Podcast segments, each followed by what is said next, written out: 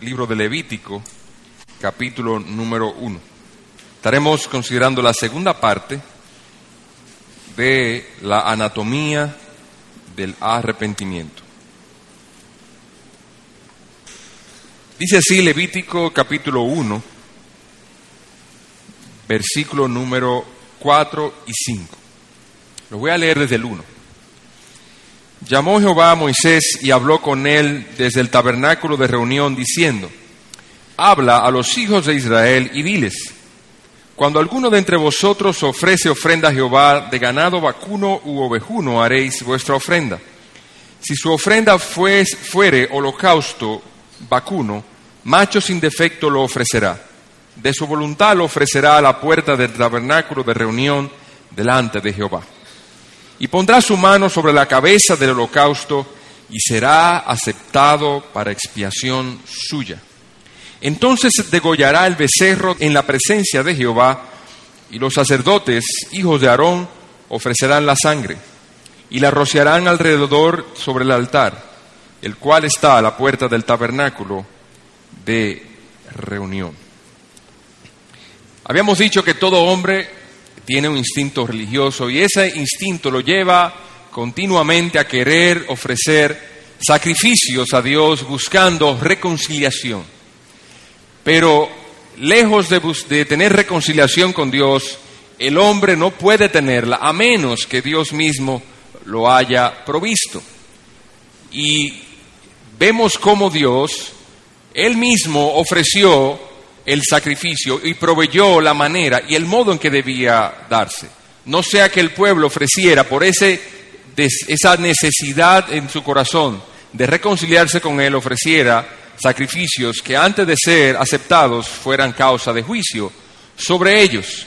Pero ese sacrificio no miraba al, al animal en sí, a la sangre derramada de aquel que era sacrificado, sino miraba particularmente y especialmente aquel cordero que Dios iba a proveer en el cumplimiento del tiempo, el cual sí habría de, espiar el pecado nuestro.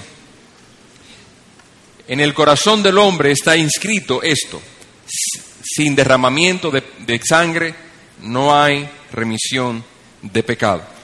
De ahí entonces que el hombre continuamente ofrece o quiere ofrecer sacrificios. Y esos sacrificios son de diversa naturaleza.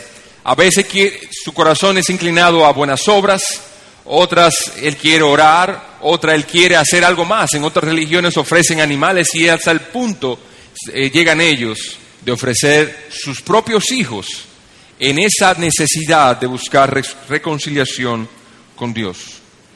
Y e, este tema es especialmente apropiado en un momento en el cual, en esta noche, nosotros venimos a una mesa de reconciliación. Ah, hermano, si tú vienes a reconciliarte con Dios, he aquí lo que tienes que ofrecer y es lo que vamos a hablar. Y eh, tu amigo que también nos visitas, si tú vienes a reconciliarte con tu Dios, si hay una necesidad en tu corazón y por eso has venido a la iglesia, venir a la iglesia no te vale de nada, orar no te vale de nada, tus buenas obras no te valen de nada. El sacrificio que Dios ha mandado no son los tuyos. El sacrificio que le han mandado es el Cordero de Dios que quita el pecado del mundo. Y de eso vamos a hablar en esta noche. Recapitulando entonces, en el texto vemos el acto inicial del oferente, de aquel que ofrecía el sacrificio. Él debía ofrecer un animal sin defecto. Debía tener ciertos requisitos para que Dios lo aceptara. Y de ese modo, cuando él lo traía y lo traía para que fuese degollado, él entonces podría, podía transferir, podía llevar la culpa o transferir la culpa a ese sacrificio y entonces, dice Dios, sería aceptado. Pero no había sacrificio alguno que podía limpiar el pecado, sino era un símbolo que debía mirar aquel que habría de venir. Y cuando él ofrecía el sacrificio, él estaba confesando primeramente su pecado. Él debía ofrecer el sacrificio confesando su pecado él debía hablar, como debía, decía Levítico 16, 21. Y pondrán sus dos manos sobre el, el macho cabrío, sobre el becerro, sobre el sacrificio, y confesaría su pecado, y entonces lo degollaría. Pero del mismo modo también, no solamente él debía, él estaba confesando un pecado, él también confesaba que es, él era impotente de poder acercarse al Señor a menos que Dios lo hiciera. O sea, él ofrecía el sacrificio, ese sacrificio llamaba o hablaba de su impotencia, de su necesidad, hablaba también de su merecido castigo. Porque ese sacrificio o ese animal que debía de ser sacrificado iba a ser degollado, su sangre había de, ser derramada en tierra. Y debía ser, ese debía muchas veces el sacrificio, a causa de las características que tenía, no podía ser, eh, no podía encontrarse por, por oportunidad o por chance entre la manada. Debía ser escogido desde que nacía, quizá criado entre la familia, y ya cuando tenía cierta edad, entonces era tomado y llevado al altar, y aún con el cariño que usted le pudiera tener, sobre él usted ponía las manos y entonces era degollado. Y era espiado entonces su pecado, con miras a aquel que habría de venir.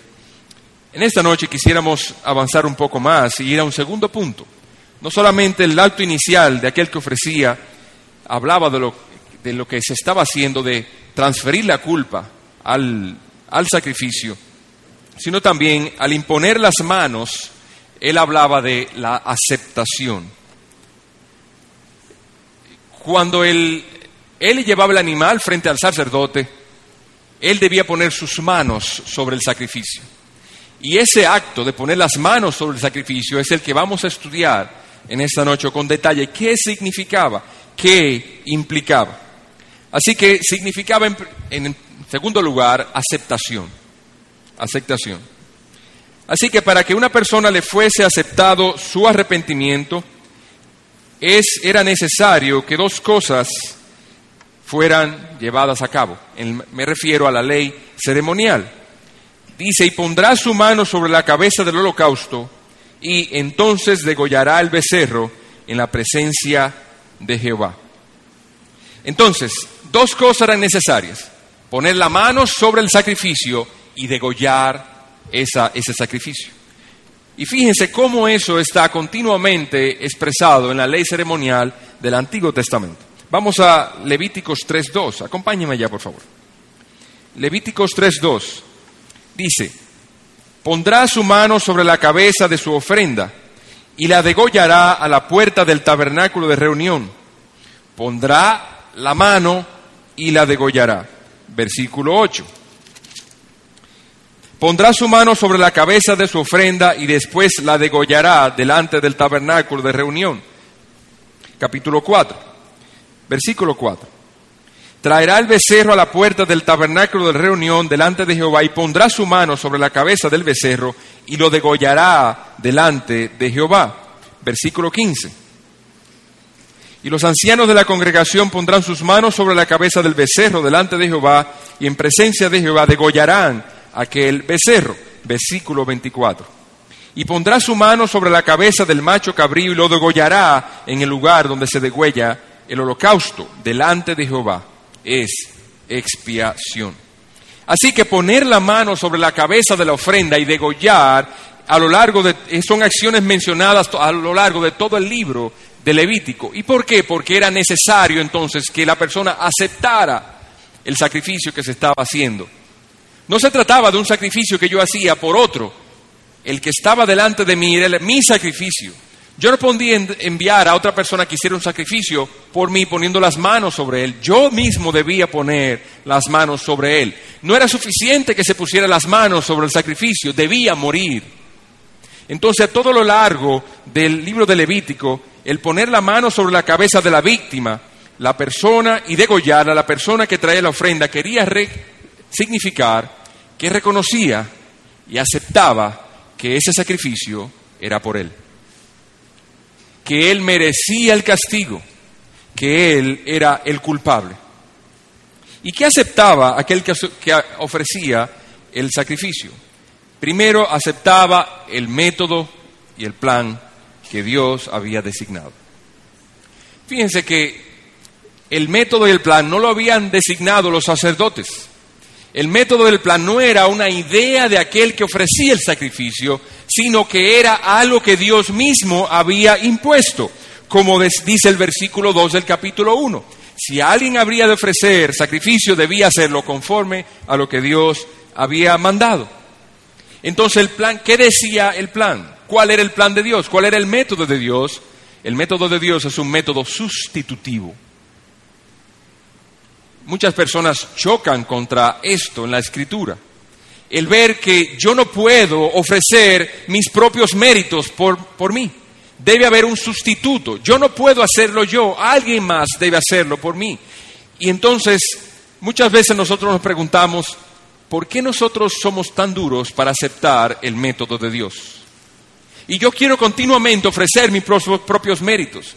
Continuamente yo quiero poner, imponer a Dios lo que yo quisiera hacer, como lo que Él debería aceptar de mi parte. Deberíamos estar antes que tristes o quejosos por eso, deberíamos estar gozosos, porque Dios puso un método, un método que sí era aceptado. Imagínense por un momento que a veces cuando tenemos inundaciones aquí, las personas de la defensa civil, cuando se meten a veces a sacar personas en medio de, de las riadas y en medio de tanta agua un río que se lo lleva todo, hay una persona colgando allí y el socorrista se lanza a tratar de agarrarlo y cuando la persona lo, cuando lo atrapa, muchas veces la desesperación de la persona que por salvarse agarra el socorrista y lo hunde. A veces el socorrista tiene que darle un fuerte golpe en la barbilla, en la cabeza, quizá para desmayarlo, para poder hacerle el bien. Ahora, imagínese entonces que cuando esa persona despierte, ya salvo, ya está en el hospital, y dice, le voy, a le voy a poner una demanda al socorrista, porque él me dio un golpe, él me, golpeó. Y uno se pregunta, ¿cómo tú le vas a, a demandar al socorrista porque te salvó la vida? No importa el método que haya usado, te salvó. De modo pálido, ilustrando lo que Dios ha hecho por nosotros, nosotros no deberíamos quejarnos por el método de Dios. Dios ha determinado que debe haber un sustituto para aquellos que somos culpables. El oferente había mostrado, el oferente habría mostrado una gran insensatez si hubiese dicho al sacerdote, yo confío realmente en el método de Dios. Yo confío en el método de Dios, pero no me gusta. Yo hubiese preferido haberlo hecho. El Señor, mira, yo me, me arrepiento de mis pecados, perdóname. Sí, pero ¿y entonces quién va a pagar la deuda a Dios? Pero nuestro corazón es así. Quisiéramos nosotros mismos pagarle a Dios. Nosotros quisiéramos hacer nuestro propio método. Así que el que hacía un sacrificio confesaba o aceptaba que el método que Dios hacía era el método correcto. Pero no solamente aceptaba el método, sino también el sacrificio que Dios proveía. Aquel que ofrecía el sacrificio realmente hubiese sido, eh, ¿qué hubiese parecido él delante del sacerdote si él hubiese dicho, realmente el método de Dios lo acepto? Y el sacerdote le hubiese dicho, ¿a qué te refieres? O que yo realmente apruebo que el plan de Dios está bien. Ah, debe haber un sustituto por mí. Sí, pero hay algo que falta ahí. Descansar simplemente en Él plan no lleva a ningún sitio. ¿De qué vale que nosotros hagamos el diseño de una casa y nosotros nos regocijemos, le enseñemos el diseño de la casa a nuestros amigos y no lleguemos a construirla? ¿Dónde está el consuelo de la casa? En que nos cubra, en que nos proteja de las inclemencias, en que nosotros vivamos en ella. Eso es lo que realmente, realmente es bueno en, en la casa, no el diseño. Y si nosotros confiamos en el diseño, y nos quedamos ahí, no llegamos a ningún sitio. Es necesario que aquel que fue el sacrificio que Dios ha dado sea sacrificado. Nosotros no no confiamos, por así decirlo, en el plan de Dios. Nosotros confiamos en la persona quien ejecutó el plan que Dios había diseñado. En la obra consumada del Señor Jesucristo. Había una vez un paciente que fue a ver un médico y le dijo, doctor, estoy enfermo. Muy bien, le voy a hacer una receta. Le escribe una receta. Por favor, tómese esa receta. Y el paciente se fue. Como la semana el, médico volvió a verlo y le dice, pero, y lo encontró peor. Y dice, ¿y qué está pasando contigo? ¿Por qué estás peor? ¿Tú te tomaste la receta? Sí, me la tragué toda. Toda enterita, no me quedó nada. Me fue difícil porque el papel era un poco rugoso, pero me tragué toda la receta. No es la receta. Lo que tú tenías que tomar era la medicina. Y así muchas veces queremos descansar en el plan de Dios y no en la persona que Dios ha puesto para ejecutar el plan. El que, el que ofrecía el sacrificio ponía literalmente sus manos sobre, tangiblemente y literalmente sobre el sacrificio. Debía poner sus manos eh, sobre su cabeza. Así que nosotros nos acercamos al Señor por medio de la fe y le decimos, Señor, yo acepto tu sacrificio, tú eres un Dios sabio y misericordioso porque has ofrecido uno en mi lugar. A Él, en Él yo confío. Si Él no ha muerto por mí, yo estoy condenado. En Él solamente confío. Nosotros sí entonces debemos ir más allá de la aceptación de los planes de Dios, debemos descansar en la divina persona y la obra completa de el Señor Jesucristo. No es suficiente conocer la doctrina, no es suficiente descansar en el plan, en lo que confiamos es en el sacrificio que ejecuta el plan de, Dios para remisión de nuestros pecados. Pero aquel que ponía las manos no solamente aceptaba, sino también que el poner las manos sobre el sacrificio significaba que él estaba transfiriendo la culpa sobre el sacrificio. La persona que ofrecía el sacrificio ya había confesado su falta. Ya había aceptado que la víctima lo representara frente a Dios. Y ahora se daba cuenta entonces que su culpa por designio debido era transferida a una víctima. La imposición de las manos sobre el sacrificio significaba que la culpa del, del oferente, de aquel que ofrecía a la víctima, era transferida sobre la víctima. Y eso es lo que dice la Escritura. Dice Isaías capítulo 53, no lo busquen, mas Jehová cargó en él el pecado de todos nosotros. ¿Qué hizo Dios? Cargó en él el pecado de todos nosotros. ¿Qué es cargar mi pecado? Es transferir lo que a mí me toca, transferírselo entonces a la culpa. Y dice en otro lugar, quien llevó él mismo nuestros pecados en su cuerpo sobre el madero. Y en otro lugar también, así también Cristo fue ofrecido una sola vez para llevar los pecados de muchos. Así que Jesús se presentó como la persona que cargó con nuestras iniquidades, redimiéndonos de la maldición de la ley. Hace un momento cantábamos, mi mal clavó el cordero allí. Cubierta fue la santa indignación.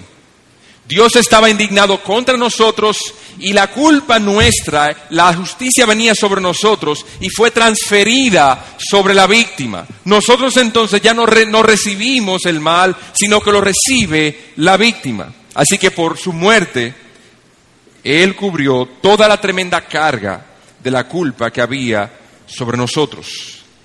Dice ahí mismo Isaías 53, fue contado con los pecadores, habiendo llevado el pecado de muchos. La religión, hay dos religiones en este mundo, si pudiéramos resumirlo en dos religiones generales. Una, la religión del mundo es hay que hacer la religión del creyente es esta, ya se hizo. La victoria del creyente es consumado es. Toda la obra de Cristo fue consumada. Todo lo que era necesario hacer para que mi culpa fuese perdonada, para que fuera transferida mi culpa a Él, fue hecho.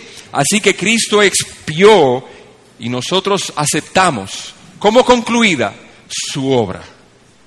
Nosotros no necesitamos hacer nada más. Nuestros pecados fueron perdonados por Dios en Cristo. Así que la imposición de manos sobre la cabeza del sacrificio era una transferencia de nuestra culpa a Él. Pero también expresaba confianza en la eficacia del sacrificio. Confianza en la eficacia del sacrificio. Hermanos, hay quienes dudan de la obra de Cristo.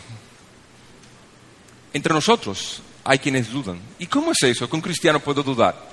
O cuando viene a nuestra mente, Satanás pone dudas en nuestro corazón de que nosotros somos tan pecadores, tan indignos delante de Dios, que no hay modo en que nosotros pudiéramos ser perdonados.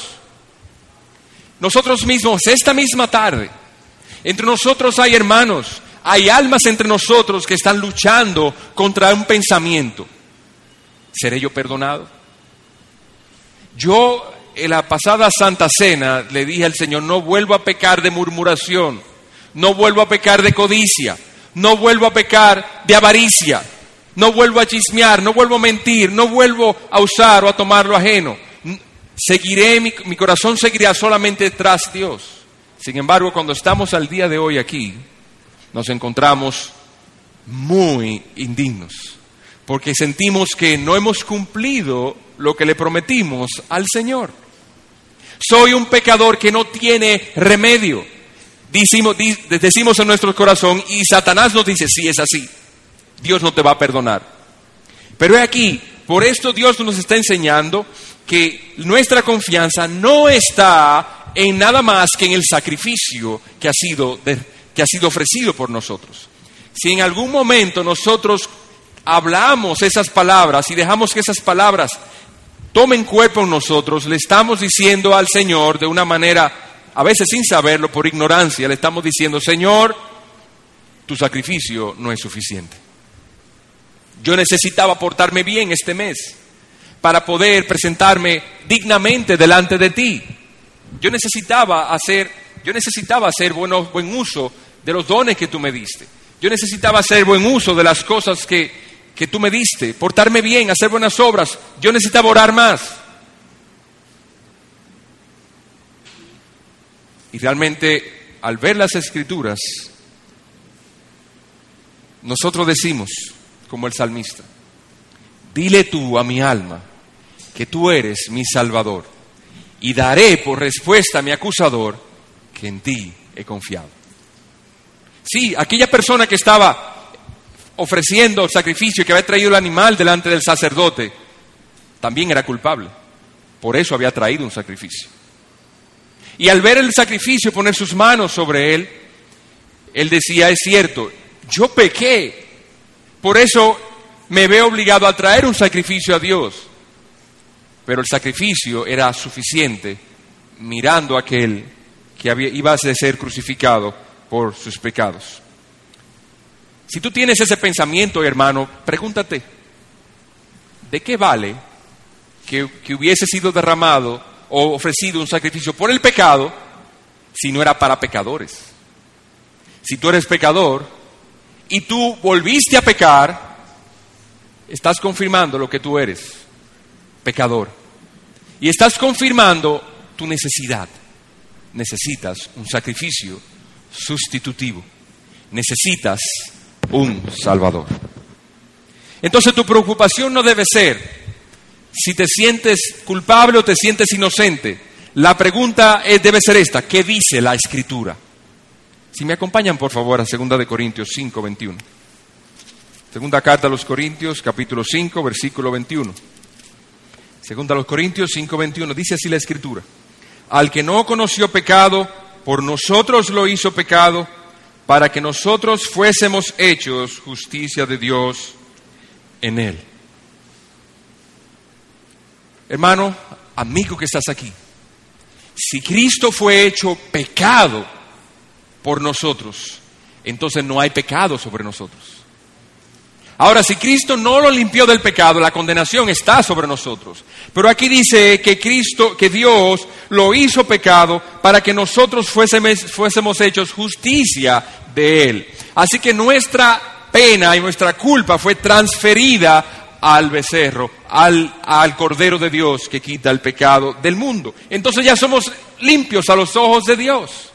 Ya podemos tomar dignamente la Santa Cena, porque uno sin pecado, se ofreció y limpió nuestras, nuestro récord, nuestras maldades.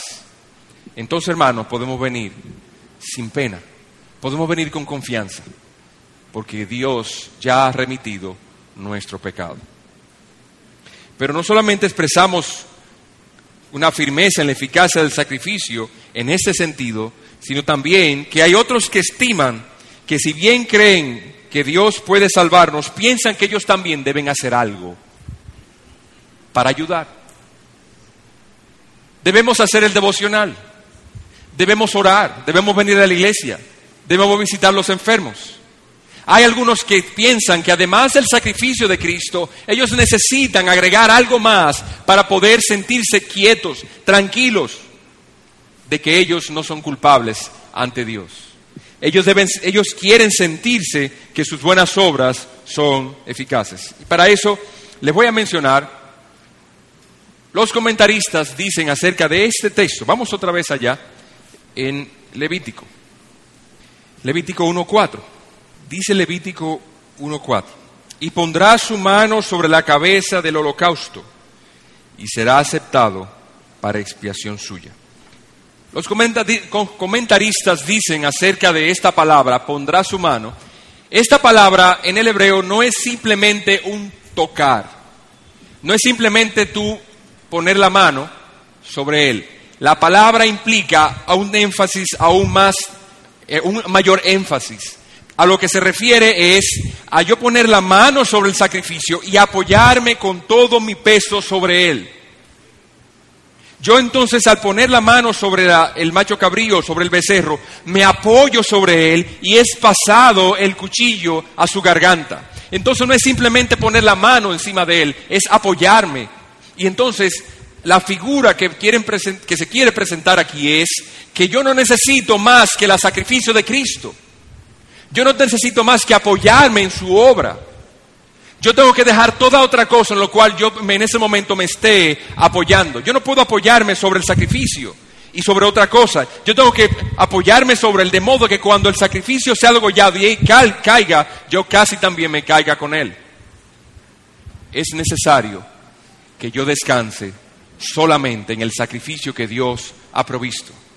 Si estoy esperando en este día, en esta noche, el ser aceptado por Dios o sentirme mejor porque hice 24 devocionales y, en vez de 18 que hice el mes, el mes pasado, o sentirme bien porque cumplí todos los devocionales, vine a todos los cultos y oré todos los días, entonces estoy apoyándome en algo más que el sacrificio de Cristo. Hermano, cuidémonos de no hacer vil la sangre del Señor Jesús. No puedo añadir nada más al sacrificio que Dios ha dado. Vayan conmigo a Romanos 11.6, por favor. Romanos 11.6 dice, y si por gracia ya no es por obras, pero mire qué importante es venir a la escritura. Otra vez, no se trata de cómo yo me sienta, se trata de lo, lo que Dios dice en su palabra. Y Dios dice en su palabra que si es por gracia ya no es por obras. De otra manera, la gracia ya no es gracia. Y si por obras ya no es gracia, de otra manera, la obra ya no es obra. Entonces es una u otra. Cuando yo entonces deposito mi carga, deposito mi peso sobre el sacrificio, le estoy diciendo a Dios, yo solo dependo de ese sacrificio. Me apoyo solamente en Él. No puedo confiar en nada más. Mis obras, mi dinero, mi honor, mis relaciones, mi buena relación, mi parentesco con hombres santos, mujeres santas, o padres santos, o hermanos santos, no me vale de nada. Solo descanso en la obra de, Jesucristo. Si no hay suficiente poder en la sangre de Cristo, estamos perdidos.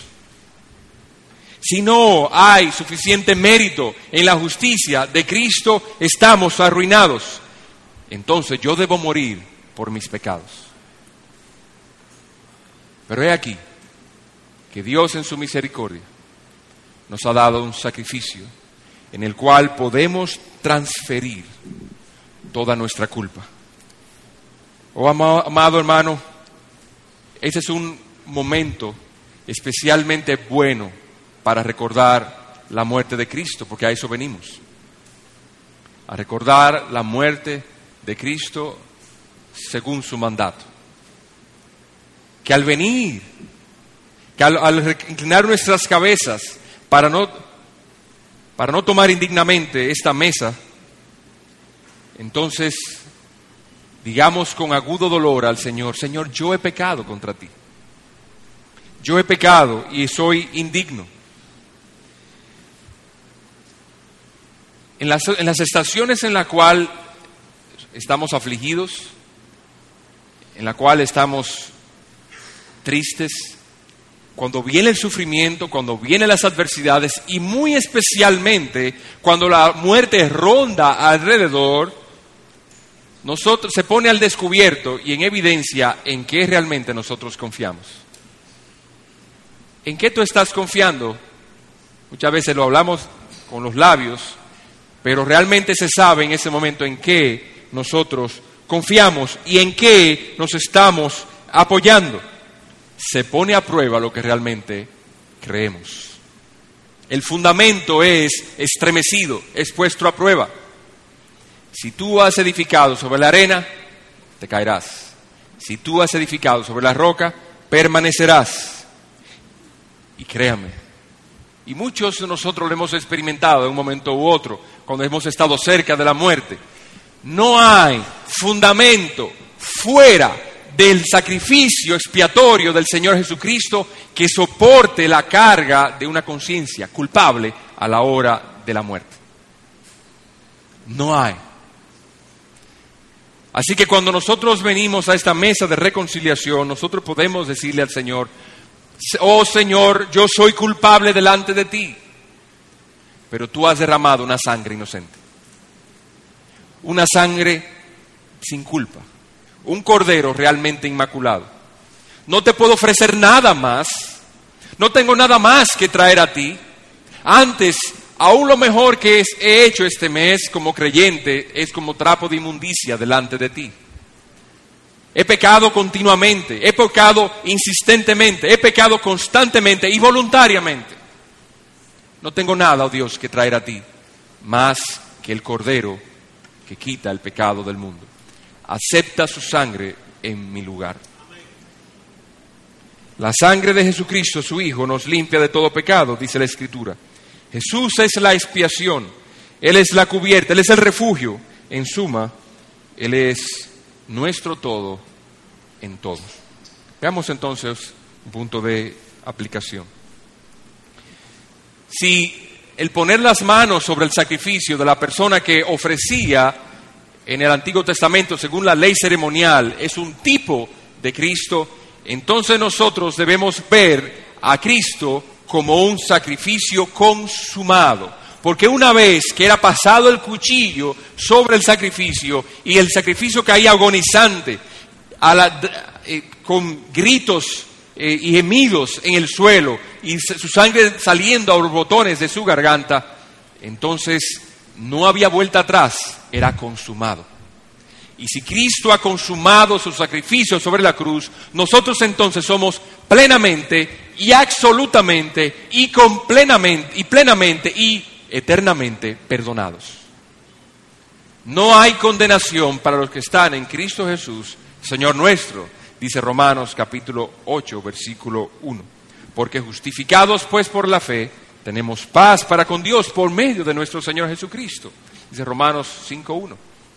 Entonces, hermanos, nosotros acerquémonos con confianza a esta mesa de reconciliación. Acerquémonos con confianza, no ocultando nuestros pecados, sino manifestando nuestros pecados. Nosotros no tenemos que avergonzarnos de ninguno de los que estamos aquí. Todos los que estamos aquí sabemos que el prójimo es pecador, por eso está aquí. Por lo tanto, estoy yo también aquí porque soy un pecador. Y si todos somos pecadores en búsqueda de una reconciliación con Dios, entonces, lejos de avergonzarme, yo debo tratar de júbilo y decir, gracias, oh Dios, alabado sea tu nombre por el sacrificio que tú has hecho en mi lugar. Entonces yo no debo avergonzarme por confesar a Dios, por sentirme, por ser pecador. No. Lo único que debe traer vergüenza a nuestro corazón es el pecado. Dice Lucas capítulo 18 que en la parábola, en una parábola del Señor, que dos subieron al templo a orar. Uno era fariseo y el otro era publicano. Y el fariseo decía, Señor, gracias porque no soy como ese hombre. Yo ayuno dos veces a la semana, doy diezmo de todo lo que eh, tengo, soy una persona notable en la sociedad, digno de ser elogiado por su pureza y su, y su esfuerzo de ser cada día más santo. Y el de al lado decía, oh Señor, sé propicio a, a mí, pecador. Aquel estaba orgulloso de sus logros. Ese estaba avergonzado de sus maldades. ¿Cuál de los dos eres tú? ¿Cuál de los dos eres tú? Si tú eres como el fariseo, no estás confiando en Cristo. Porque le estás diciendo a Dios, yo necesito agregar a tu obra, a ese sacrificio que, estoy, que he degollado, yo necesito, que has degollado, yo necesito agregarle algo. Si tú eres como el penitente, entonces le dirás, Señor, acepta a Cristo en mi lugar. Hermanos, acerquémonos pues a Cristo y reconciliémonos con Él. Amigo que estás aquí, el cuchillo será pasado sobre tu garganta si no transfiere, si no hay un sustituto para ti, si no hay alguien aquí en el cual o al cual se transfiera tu culpa. Considera pues y mira que si Dios no te perdona en Cristo, estás condenado. Nosotros hemos dicho que Cristo es nuestro Salvador. No seas tú como el fariseo. Todos los que estamos aquí somos pecadores. Si tú lo eres, bienvenido. Bienvenido a la iglesia de Cristo. Que Dios pues bendiga su palabra.